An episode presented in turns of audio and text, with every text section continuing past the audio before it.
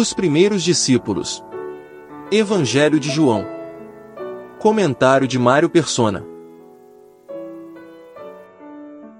Em sua alegria de recém-convertido, Filipe vai contar as boas novas a Natanael.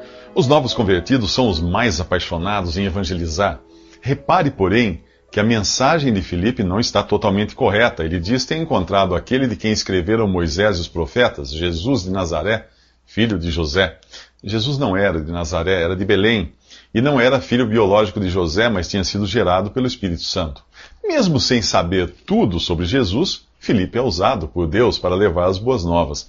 Se você acabou de conhecer o Salvador, não se acanhe, achando que só pode falar dele depois de conhecer muito bem a Bíblia.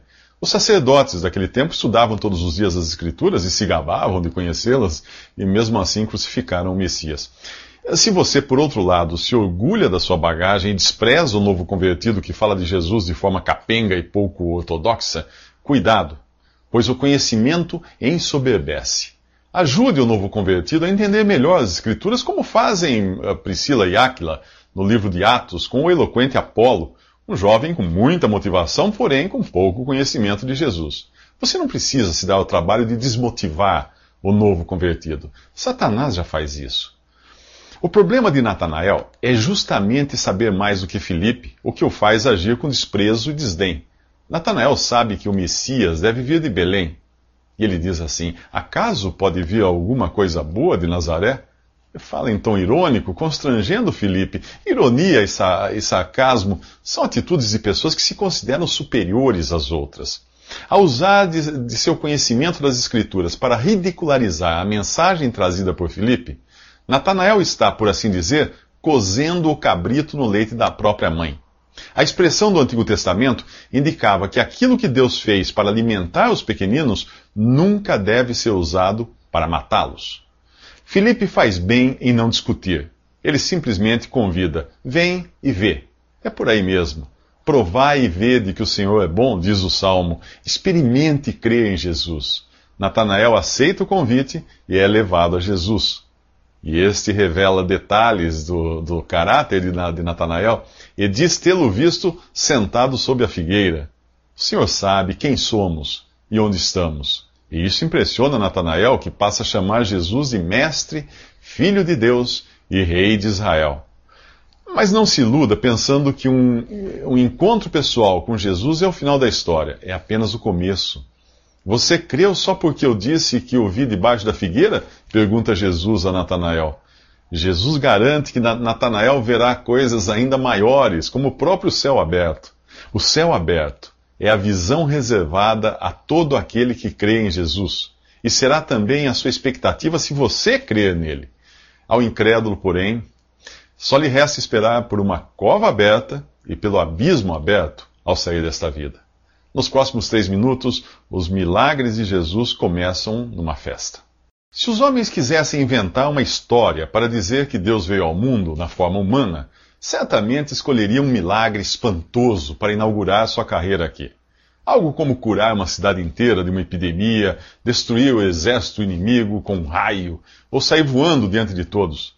Mas este evangelho surpreende pela forma como apresenta o, o início do ministério de sinais e milagres de Jesus. Quem ousaria imaginar que Deus, ao se fazer homem, inauguraria sua carreira de sinais e milagres resolvendo o problema de um serviço de buffet numa festa de casamento? Pois o capítulo 2 do Evangelho de João diz que foi exatamente este o primeiro milagre de Jesus. Ele não começa curando enfermos, alimentando famintos ou expulsando demônios, ainda que viesse a fazer isso em outras ocasiões. Jesus começa seu ministério em uma festa de casamento, transformando água em vinho. O que será que Deus quer nos dizer com isso? Muitas coisas. A primeira é que o seu ministério é diferente do de Moisés, por intermédio de quem Deus havia dado a lei aos judeus. Moisés transformou a água em sangue e morte. Mas aqui Jesus transforma água em vinho. O Salmo 104 diz que Deus faz crescer o pasto para o gado e as plantas que o homem cultiva, para da terra tirar o alimento, o vinho que alegra o coração do homem, o azeite que faz brilhar o rosto e o pão que sustenta o seu vigor. O vinho é um símbolo de alegria.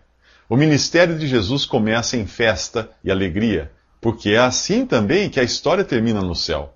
Sabe o que acontece no capítulo 19 de Apocalipse, quando os salvos por Jesus se encontram com ele? Uma festa de casamento. Vamos nos alegrar e dar-lhe glória, é o que diz lá. Pois chegou a hora do casamento do cordeiro, e a sua noiva já se aprontou. Felizes os convidados para o banquete do casamento do cordeiro. Em Apocalipse, a noiva é a igreja, o conjunto dos salvos por Jesus desde a descida do Espírito Santo, que está registrada no livro de Atos, no capítulo 2 e Atos dos Apóstolos. Tudo começa com uma festa de casamento e termina com uma festa de casamento. Esta do Evangelho de João ainda não é a festa do casamento de Jesus, e ele diz à sua mãe que a sua hora ainda não chegou. Mesmo assim, ele considera o evento tão importante que faz ali o seu primeiro milagre, transforma a água em vinho, símbolo da alegria do homem. Quando o mestre Sala, ou encarregado da festa, prova a água transformada em vinho, chama o noivo e dá parabéns a ele por ter guardado o melhor vinho para o final. Nós poderíamos dizer ao mestre Sala que ele deu os parabéns ao noivo errado e que, quanto à qualidade do vinho, ele ainda não viu nada. Nos próximos três minutos, mais lições do primeiro milagre de Jesus. Alguns leem o capítulo 2 do Evangelho de João e tiram a seguinte conclusão: Maria pediu a Jesus para resolver o, o problema da falta do vinho. Portanto, tudo o que pedirmos a Maria, ela pedirá ao seu filho e ele fará a vontade de sua mãe. Mas será que ela pede alguma coisa aqui? Não. Maria apenas observa que o vinho acabou. Embora ela pudesse desejar que Jesus tomasse alguma providência, ela não pede isso explicitamente. Jesus, por sua vez, diz a Maria: Mulher, que tenho eu contigo? A expressão mulher não é desrespeitosa, mas equivale a senhora ou dona Maria, como diríamos hoje. Já a expressão que tenho eu contigo deixa claro que Maria não exerce qualquer influência sobre Jesus e seu ministério. Em outra ocasião, os discípulos avisam a Jesus que sua mãe e seus irmãos o buscam. Ele responde: Quem é minha mãe? E quem são meus irmãos? E continua dizendo que qualquer que fizer a vontade de meu Pai, que está nos céus, este é meu irmão, irmã e mãe. O seu ministério não estava sujeito aos vínculos naturais de parentesco mas exclusivamente à vontade de Deus Pai. De todas as mulheres, Maria foi a escolhida para ter o Filho de Deus gerado em seu ventre pelo Espírito Santo. Sua missão não vai além disso. E em momento algum você a encontra como mediadora entre os homens e Jesus. Qualquer informação sobre Maria que ultrapasse o que está escrito na palavra de Deus é invenção humana. No Novo Testamento há apenas uma, umas 20 referências a Maria, acho que umas 18 só, enquanto o nome de Jesus aparece quase mil vezes. Este mesmo Jesus diz a você: Vinde a mim, todos os que estáis cansados e oprimidos, e eu vos aliviarei. Como alguém pode desprezar um convite assim e ousar ir a Maria ou a qualquer outro na hora da necessidade? Não pense que eu esteja de algum modo desrespeitando a memória de Maria. Estou apenas dizendo para você se concentrar naquele que Deus, os profetas e apóstolos concentram toda a sua atenção: Jesus. Você não encontra qualquer referência a Maria nas cartas dos apóstolos. Se existisse alguma doutrina importante relacionada a ela, você acha que Paulo e os outros apóstolos teriam deixado isso passar em branco? Em nosso capítulo, Maria apenas diz aos servos que façam tudo o que Jesus ordenar. E esse sim é um conselho sábio. Maria foi salva por Jesus, o único sem pecado. Ela faleceu e hoje está no céu em espírito, aguardando a ressurreição com todos os que creram em Jesus em todas as épocas.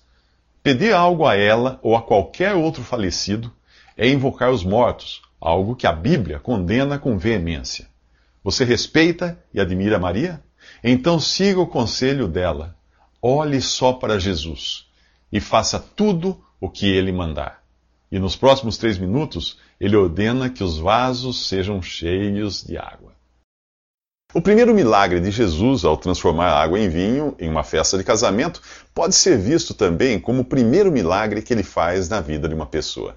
Veja quantas coisas interessantes você encontra no capítulo 2 do Evangelho de João, a começar pela expressão ao terceiro dia, a mesma usada no capítulo que fala da ressurreição. Este e o próximo capítulo nos falam da água como um símbolo da palavra de Deus. como a origem da nova vida, a vida que é compatível com a ressurreição. Os judeus costumavam manter grandes potes ou vasos de pedra para armazenar a água que eles usavam nos rituais de purificação. Jesus diz aos servos para encherem de água os seis potes que existiam no local, cada um com cerca de 100 litros. Milagrosamente, a água se transforma em 600 litros de vinho da melhor qualidade. O versículo 11 desse capítulo diz claramente que este foi o primeiro milagre feito por Jesus. Portanto, se você ouvir falar de algum milagre feito em sua infância ou adolescência, pode ter certeza de que é pura invenção. Somos como aqueles vasos de pedra, empedernidos, vazios, vazios da verdadeira alegria. Cedo ou tarde, a alegria natural que o mundo oferece acaba chegando ao fim, como o vinho da festa, mas a alegria sobrenatural que Deus dá aos que creem em Jesus é eterna. Você já experimentou esse primeiro milagre em sua vida? Você já se deixou encher até em cima pela água, uma figura aqui da palavra de Deus? Se assim for, essa palavra que você ouviu em algum lugar será transformada por Jesus em vida e alegria. Uma mudança literalmente da água para o vinho, sobrenatural, radical, completa. Mesmo uh, que por fora você pareça ser o mesmo rude e áspero vaso de pedra, por dentro aconteceu um milagre que lhe deu vida e vida eterna além da alegria de saber que seus pecados foram todos pagos por Jesus na cruz. Ninguém vê a transformação ocorrendo dentro daqueles grandes vasos. O modus operandi de Deus está além da nossa visão e da nossa compreensão. A palavra de Deus também opera assim, dentro de nós, no nosso interior. O, o livro de Hebreus diz que a palavra de Deus é viva e eficaz e mais afiada do que qualquer espada de dois gumes e penetra ao ponto de dividir alma e espírito, juntas e medulas, e julga os pensamentos e intenções do coração. Essa palavra se resume na seguinte declaração do apóstolo Paulo em 1 Coríntios: Cristo morreu pelos nossos pecados, segundo as Escrituras, foi sepultado e ressuscitou ao terceiro dia, segundo as Escrituras. Eis só. Você crê nisso? Se você realmente crê, o primeiro milagre em sua vida será essa transformação realizada por Deus mas se você tem ido atrás de Jesus em busca de outros milagres, talvez você seja como aqueles de quem ele está falando nos próximos três minutos.